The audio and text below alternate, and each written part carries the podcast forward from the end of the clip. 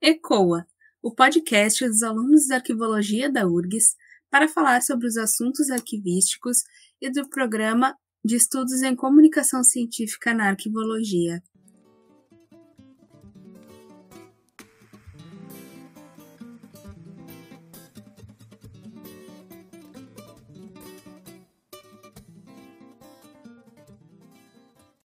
Eu sou a Juliana Horta. Eu sou o Matheus Santos. E este é o sétimo episódio da série Hábitos Arquivístico. E o tema de hoje é sobre o Sir Hilary Jenson e a Cruzada dos Documentos. E conosco a nossa colaboradora da série, a doutora Ivina Flores. Olá, tudo bem, gente? Mais uma vez, novamente, again. Obrigada pela oportunidade de falar sobre arquivologia, falar um pouco sobre a minha pesquisa. Bom, Ivna, o Hilary Jenkson, né, sem, é sem dúvida um dos teóricos aí mais conhecidos e influentes da arquivologia. É, pode nos falar um pouco sobre quem foi Hilary Jenkson e como ele começou a sua trajetória profissional? Eu nem sabia que ele era Sir. Pois é, Sir Hilary Jenkson, acho que pelo Sir já dá para inferir que ele é londrino, inglês. Então, Hilary Jenkson, ele é inglês, nasceu em Londres, e assim como os, os demais autores clássicos, ele não era formado em arquivologia. Ele se formou em literatura clássica, ali em Londres, e, bom, a história do Sir é uma história bem interessante, que tem muito a ver com o título uh, desse episódio de hoje sobre a cruzada dos arquivos. Uh, e essa cruzada motivou, né, é, o, a honra e mérito dele e ter sido nomeado santo. Mas vou falar um pouquinho sobre a vida dele primeiro, para depois a gente falar sobre as cruzadas e, o, e como que ela se deu. Bom, como eu disse, ele é londrino, inglês, nascido uh, em 1882. É, era um, um, uma pessoa é, bastante perfeccionista, certinho, sabe? Eu acho que uh, os relatos que a gente vê assim sobre uh, alguns alunos, né, alguns pupilos dele, é que ele era muito dedicado, muito centrado e muito concentrado. Então, quando ele se propunha a fazer algo, ele dava assim a vida para aquilo. Não à toa que em muitos momentos ele deixou a vida pessoal dele de lado para poder viver os arquivos e cuidar dos arquivos. E ele tinha uma, uma visão mais ampla, assim, ele, ele tinha uma visão de memória, de cultura. Então ele não ele não se detinha apenas aos arquivos, ele tinha muito apreço a obras de arte, a livros, a manuscritos, é, a esculturas, enfim, tudo aquilo que remetesse, né, que registrasse a memória a história, é, sobretudo ali, é, ali de Londres. É, apesar de ser formado em literatura, ele logo no início assim, da carreira, ainda jovem, ele começou a trabalhar no PRO, que significa Public Record Office. Era como se fosse um departamento de documentos ali do, do Ministério, o equivalente ao Ministério do Planejamento, o Ministério da Organização, o Ministério uh, que equivale hoje aqui no Brasil, por exemplo, ao Ministério da Economia. E, e aí eu quero abrir um parênteses para a gente entender que nos países falantes de inglês, Inglaterra, Austrália, Canadá, Estados Unidos, eles fazem uma diferenciação de documento.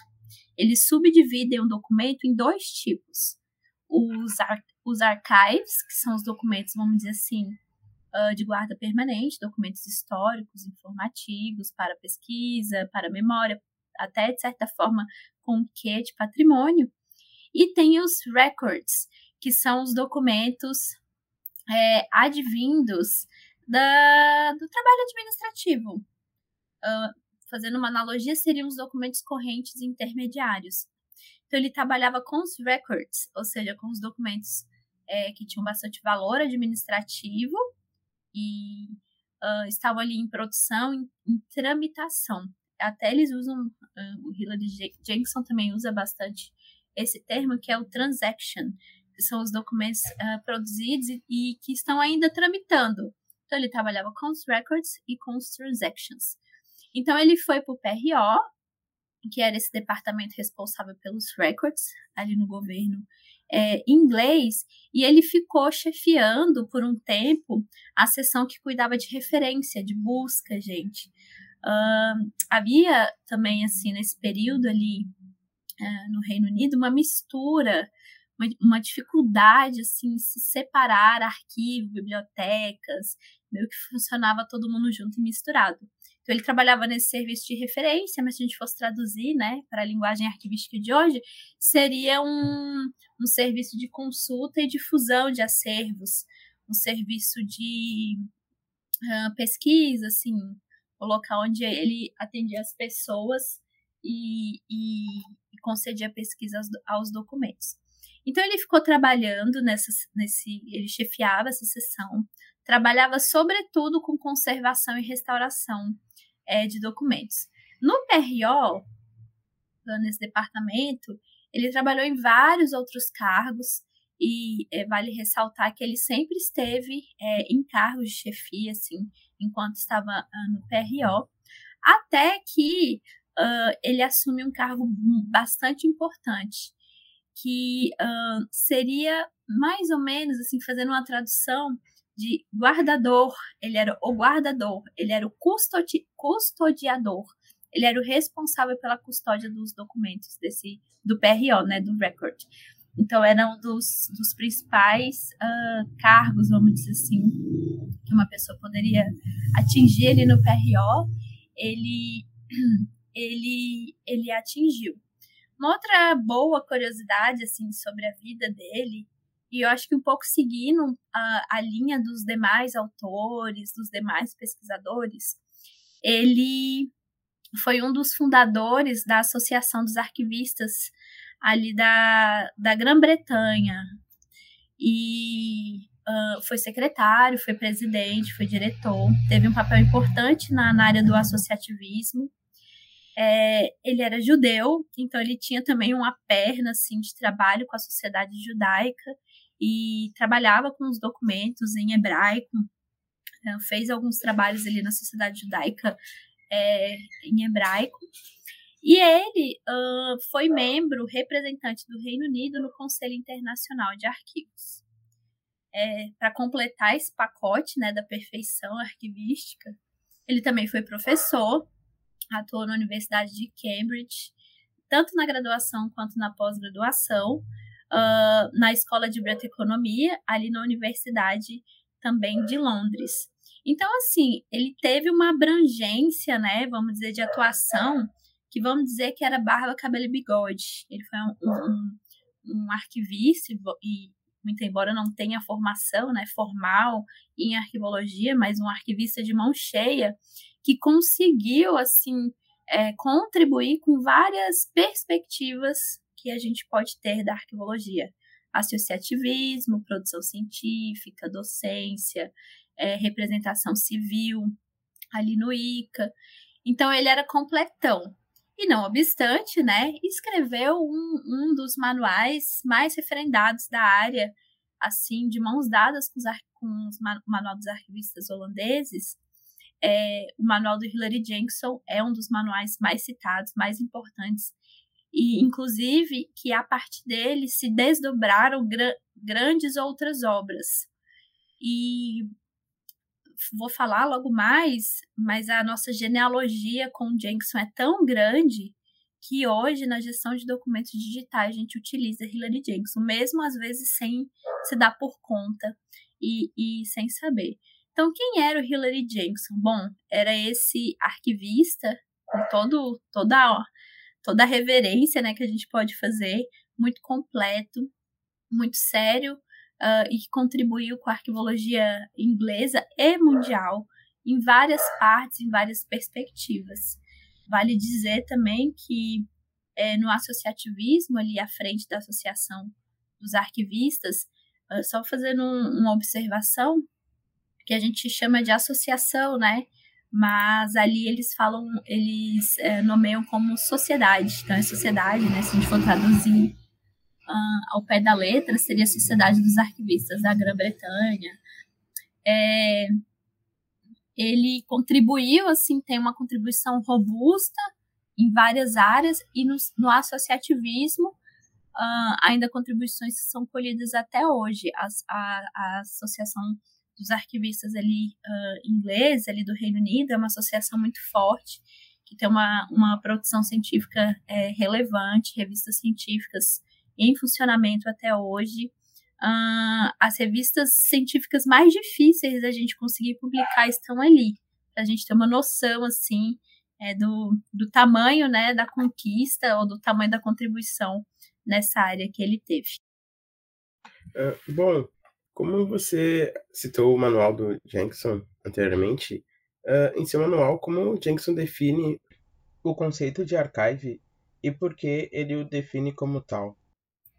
Bom, como eu comecei a, a, a falar, né, uh, eles têm essa, eles fazem essa separação entre os records, documentos de transação é, que estão tramitando, equivalente mais ou menos à corrente intermediária aqui no Brasil. E eles fazem uh, essa, essa, nomenclatura para os documentos históricos, documentos que registram a memória, documentos de guarda permanente, que são os archives.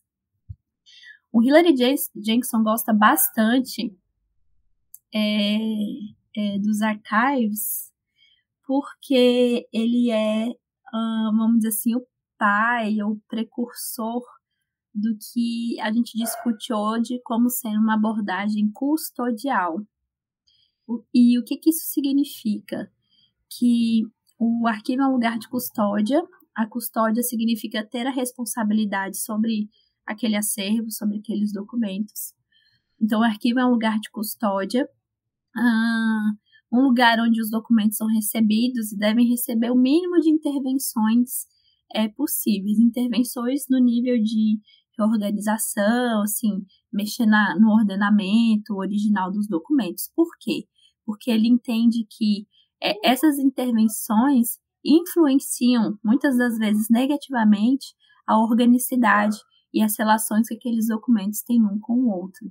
Então, ele vê o arquivista como um ser mais passivo dentro do arquivo, mais voltado para dentro do arquivo, mais voltado para a custódia desses documentos, garantir que, enquanto uh, guardados, né, esses archives possam ser fontes de história e que o arquivista possa é, preservar esses documentos sem uh, interferir na maneira pela qual eles foram acumulados, produzidos, então a gente tem uma polêmica, não uma polêmica, assim, uma discussão na nossa área sobre essa visão custodial. Inclusive hoje já, já se fala de, de visão pós-custodial.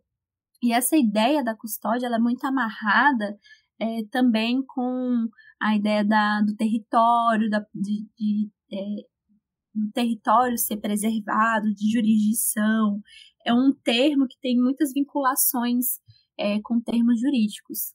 Inclusive, gostaria de recomendar um livro para vocês, da professora Margarete, ali do Rio de Janeiro, que chama O Arquivo e o Lugar, em que ela faz, assim, é fruto da tese dela, e ela é, é, fala, né, e descreve muito bem é, toda essa questão da custódia, do, das relações da custódia com a jurisdição, com o território, com o pertencimento, com o direito e com a ideia do patrimônio. Bom, mas o, o, nosso título, então, é sobre é, Hillary Jackson e a, e a cruzada de documentos, né? A cruzada dos documentos. Uh, em, que, em, qual contexto, Ivna, isso aconteceu, essa cruzada, e o que, que levou Hillary Jackson a, a fazer isso? Uau, vamos lá. Por que, que ele é um Sir Hillary Jackson? Então, como eu falei para vocês, ele trabalhou ali no, no Departamento de Documentos, o PRO até mais ou menos final dos anos 30, né? E aí, mais para o início dos anos 40, e aí a gente já vê a, a guerra mundial explodindo, acontecendo, ele foi uh, escolhido, gente, entendam, não foi nem um convite. É, eram tempos de guerras, uh, os homens, sobretudo, né? Eles eram uh, delegados para assumir determinadas tarefas nesse período. E ali, né, o Reino Unido um dos epicentros, né, um dos centros assim que a guerra estava é, pulsando, enfim, as, as questões históricas relacionadas às consequências da, da Guerra Mundial ali no Reino Unido, na Europa e nas proximidades ali do, do Reino Unido. Então ele foi delegado, né, para ser um conselheiro uh, sobre documentos, o conselheiro de documentos no escritório de guerra. Então uh, ele foi para essa para essa atividade. Chegando lá, uma das tarefas dele era é, providenciar a proteção dos arquivos naqueles territórios que estavam é, em forte é, período de guerra, em forte e eminente destruição. Então ele foi mandado para dois países, ele foi mandado para a Itália e, e, foi mandado também ali para uh, uma pontinha ali da Alemanha para uh, resgatar os documentos. Mas o maior trabalho dele mesmo nessa, nessa missão que ele teve foi na Itália. Então, chegando lá na Itália, a Itália em, em processo de devastação é, por conta da guerra, ele uh, recuperou documentos, tipo, salvou, né? Foi lá para salvar é, é, os documentos, resgatou esses documentos locais é, onde eles estavam, levou esses documentos uh, para o Reino Unido, onde ele ficou responsável por fazer o tratamento e a descrição arquivística desses documentos. Fruto dessa descrição, ele publica uh, algumas listas e, e um livro uh, sobre, sobre esses arquivos italianos e um pouquinho sobre os arquivos é, de alguma coisa da Alemanha que ele tenha conseguido é, recuperar. Então a gente fala que ele é, se empreitou assim na, na cruzada dos documentos, porque de fato foi uma cruzada diante de um cenário de guerra uh, e da, da iminente destruição desses documentos ali, na, sobretudo na Itália, ele vai é, é, recuperar, traz esses documentos e faz a salvaguarda é, desses documentos. Muito imbuído na ideia né, custodial, de custodiar esses documentos. O fato interessante dessa cruzada é que a gente pensa, né? Poxa, mas tirou os documentos, né? Retirou os documentos da sua proveniência, retirou esses documentos é, é, da sua origem, sim. Porém, quando a guerra se acalmou e a Itália conseguiu se reestruturar, é, o Reino Unido devolveu esses documentos. E eu quero dizer que não eram só documentos, tá, gente? Eram obras de arte, eram livros, eram esculturas, é, um patrimônio cultural, assim, é considerável. E isso tudo foi devolvido é, para a Itália quando é, a guerra se acalmou, né, já mais para o fim dela, e inclusive esses documentos seguem é, guardados nos arquivos italianos, é, e, enfim, sob a responsabilidade dos arquivos italianos. Então, por conta desse trabalho dele, inclusive que foi um trabalho bastante é, elogiado, reconhecido pelo governo é, inglês, sobretudo pela coragem dele de ter largado a vida, de ter, sabe, se empreitado em locais é, que a guerra estava acontecendo para fazer essa busca, para fazer essa recuperação. É, ele foi, ele recebeu o título de Cavaleiro da Coroa, por isso que ele tem o nome Sir Hilary Jenkinson. Então ele recebeu essa condecoração em 1949 é, da, da coroa, recebeu uma medalha é, nossa, gente, recebeu toda aquela aquele aquele não, não é nem ritual, né? Aquela cerimônia quando alguém é, é ganha o título de cavaleiro da coroa, com a espada nos ombros. Então tem relatos assim de, de, de alunos dele sobre esse momento, né, de quando ele foi declarado o Sir Hilary Jackson. Então, Sir Hilary Jackson é um cavaleiro da coroa. É, não vou dizer que o único, né, porque a história é muito ampla, é muita gente, mas um dos uh, pesquisadores, um dos únicos pesquisadores, né, que tem uh, essa condecoração. E é, fruto desse trabalho dele, algumas questões uh, teóricas, sobretudo quando ele estava ali na docência, ficaram mais claras para ele, né? Fruto dessa descrição arquivística que ele fez, uh, desses materiais que ele recuperou, desse tratamento a esses materiais que ele fez, uh, do, desse processamento técnico que esses documentos e, e que esses livros, essas obras de arte passaram, ele passou muito disso ali para os seus alunos. Então, tem um livro que foi publicado pós-mortem, depois que ele eh, já tinha falecido, que são relatos e textos produzidos por alunos, por uh, colegas de trabalho, por é, é, pessoas que o admiravam, um, falando sobre um, os bons frutos, né, as boas sementes que ele plantou a partir dessa, dessa cruzada dos arquivos. É, eu lembrei agora, tô, tô falando, Ivna, sobre essa questão da cruzada por, pelos arquivos perdidos, pela, pela arte que foi cooptada aí pela, pelos governos né, de extrema direita, né, com o caso do nazismo na Alemanha, do fascismo na Itália. Eu lembrei do filme A Dama Dourada, que vai contar o, o caso de uma mulher judia que ela sobrevive à Segunda Guerra Mundial e ela decide então é, processar o governo austríaco para recuperar uma obra de arte que era da família dela que foi roubada pelo regime nazista. E esse quadro era a Dama Dourada que foi colocado inclusive como parte né da, da do, do museu da Áustria e na verdade ele foi roubado de uma família de uma família judia que foi perseguida durante a Segunda Guerra Mundial. Então ela começa a ser empreitada com o advogado dela em busca de documentos que comprovassem que uh, de fato essa obra foi roubada, né, do dessa família, que é a Dama Dourada. Eu recomendo esse filme, é muito bom, assim, dá para ter uma ideia do que, que foi esse esse roubo, né, de, de obras de arte uh, durante, durante esse período da Segunda Guerra Mundial. Muito interessante.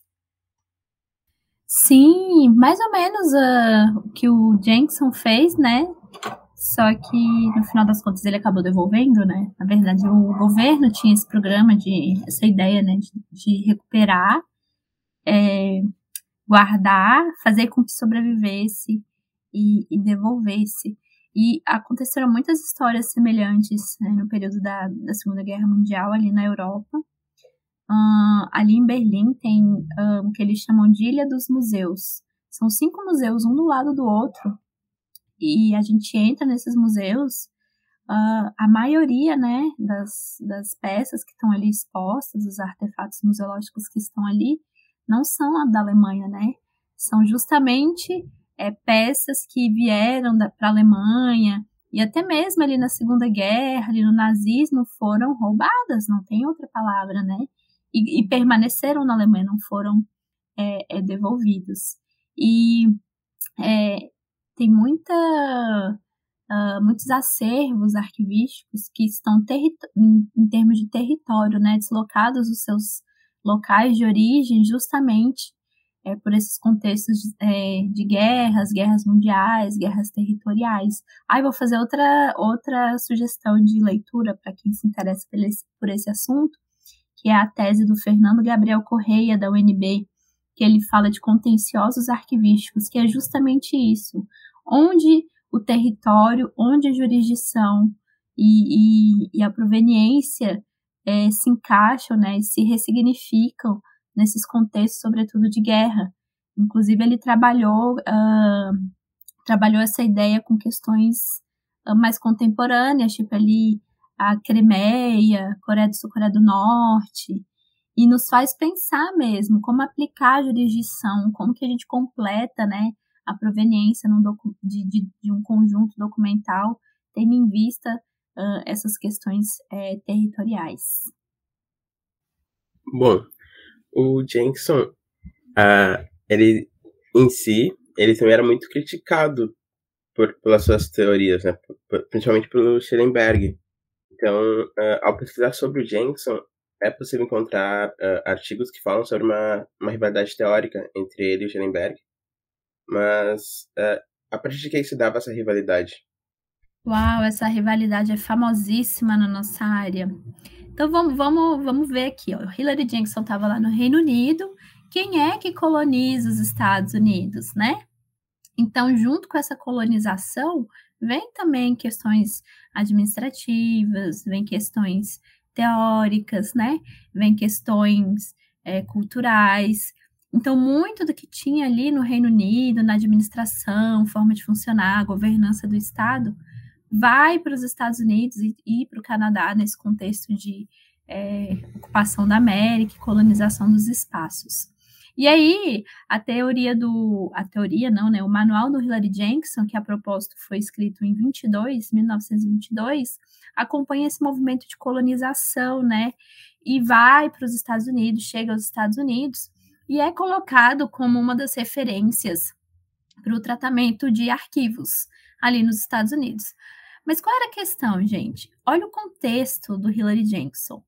Um cara que estudou literatura, atuou no, no, no governo inglês. O, o, o, cidadão inglês, por natureza, uh, falando em questões culturais, eles já é um, eles são bem disciplinados, assim, sabe? Autocentrados. Então, ele, com todas essas características dele, o manual expressa essas características. Então, a gente lê o manual dele, a gente vê que é um manual é, autocentrado, é um manual, assim, sério, bastante formal, com bastante, bastante formalidades na maneira de escrever, na maneira de tratar, as construções frasais, tem todo um cuidado, assim, muito inglês, gente, muito. É, parece que eu tô, uh, parece que às vezes que a gente escuta ele uh, ali, né, com aquele sotaque é, inglês. Então, isso tudo vai para os Estados Unidos, que é uma outra nação com outro contexto, uma nação mais contemporânea, uma nação mais aberta à inovação. Uh, os ingleses são mais é, resguardados com, é, com relação a grandes mudanças, a inovações, as novas formas de ver. E o Hillary Jenks, obviamente, uh, na mesma pegada.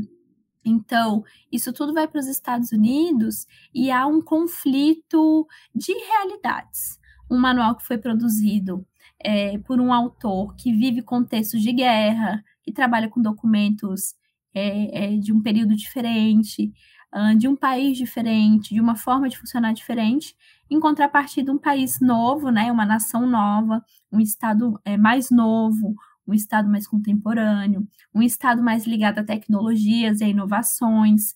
Então tem uma, um, um vamos dizer assim, um, um abismo entre o que o Hillary Jackson escreveu e o que precisava ser aplicado nos Estados Unidos.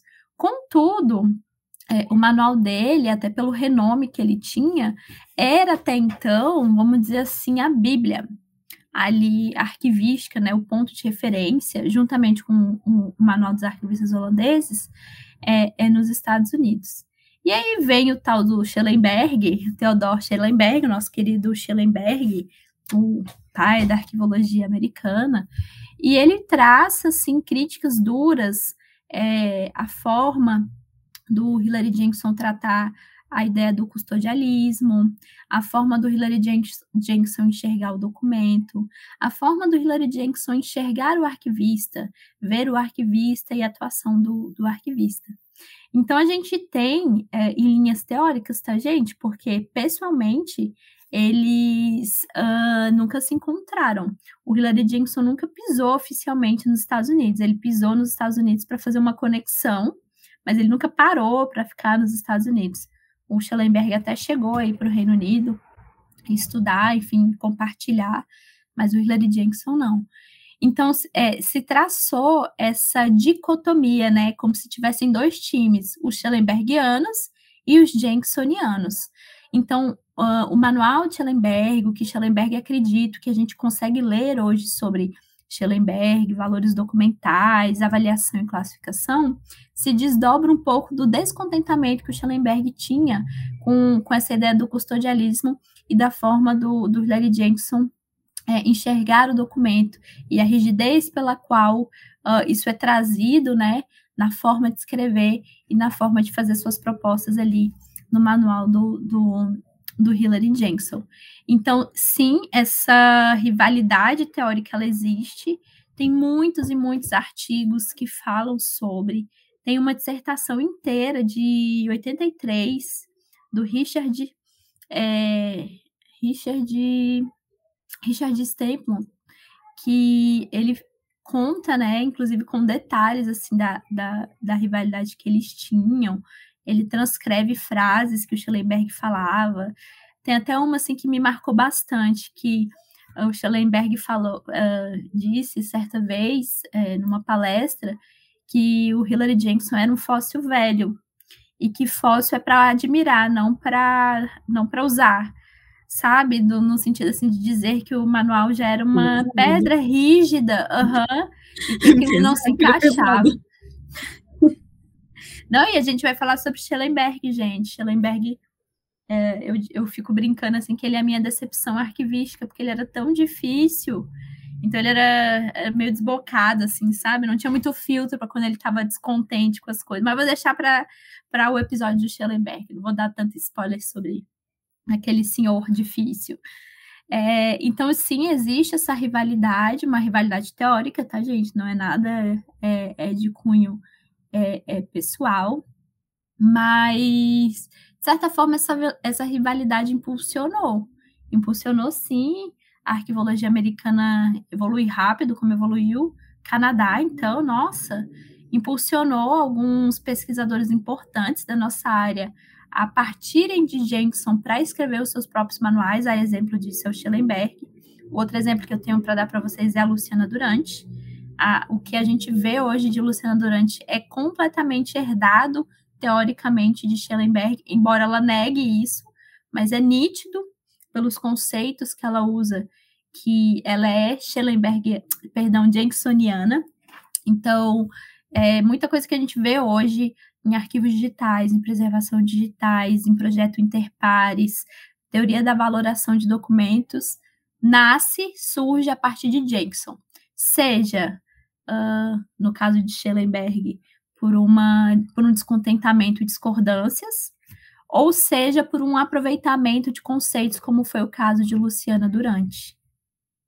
Bom, eu achei bem interessante essa, essa rivalidade, eu acho bem interessante essa rivalidade entre os dois. É, agora a gente vai ter que esperar o, o próximo episódio, então. É o próximo episódio pro, pro Schellenberg? Eu não Sim, sei. É, eu, eu, não, eu, eu acho que para a gente completar a história, assim, na verdade, completar nossa árvore genealógica, a gente vai falar de Schellenberg, depois de Luciana Durante, a gente entende como isso chega aqui no Brasil. E é, gente, é uma árvore genealógica direitinho sendo montada. E continuar a fofoca arquivística, que é o mais importante, né, gente? Sim. Na verdade, o próximo é sobre o Eugênio Casanova. Ah, vai dar uma cortada aí, mas não tem problema, porque até o Eugênio Casanova tem fofoca. Schellenberg é após ele. Ah, então vamos ter que esperar aí os próximos capítulos. Eugênio Casanova era tipo comunistão ali na Itália. Ah, então, então tem treta. Comunista na Itália tem treta. Vamos lá, gente. Então, Ivina, muito obrigada por mais um episódio maravilhoso aí com fofocas quentíssimas da arquivo. E vamos encerrando mais um episódio da série Hábitos Arquivístico, que integra o nosso podcast, que é um projeto da arquivologia da Universidade Federal do Rio Grande do Sul, para dar voz à arquivologia e o pensar fora da caixa. Até o próximo episódio. Sigam a gente nas redes sociais, ecoa.urgs. E se você gostou, não deixe de compartilhar.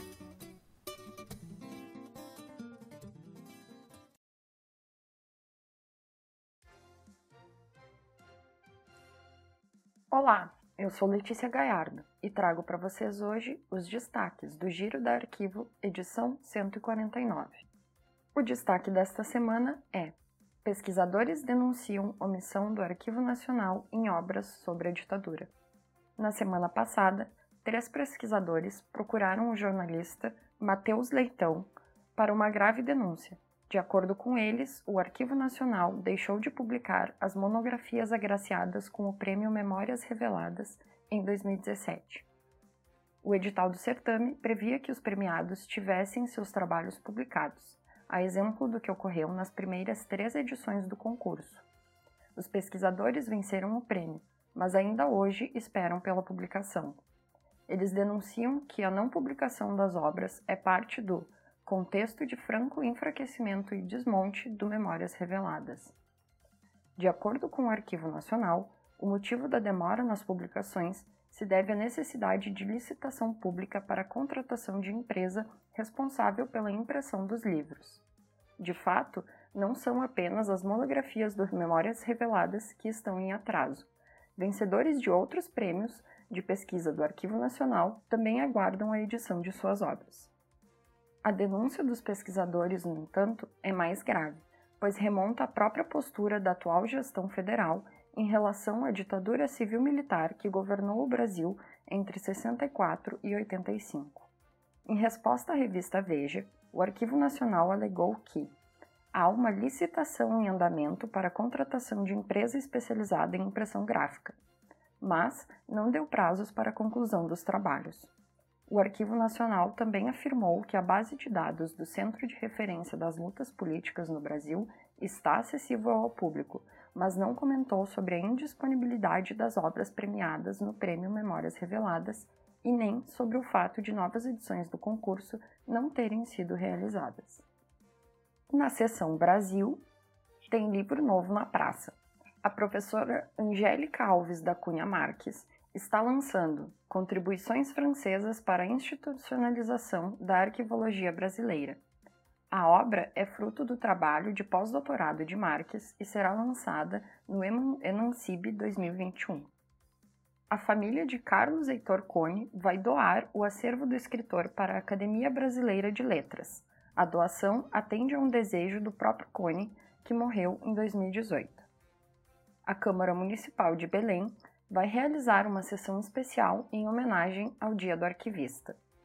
A sessão contará com debate sobre a inserção profissional de arquivistas e técnicos no município. E, entre os dias 20 e 22 de outubro, acontece o 5 Congresso Brasileiro de Arquivos do Poder Judiciário, evento que discute os desafios da gestão de documentos arquivísticos digitais no âmbito do Poder Judiciário.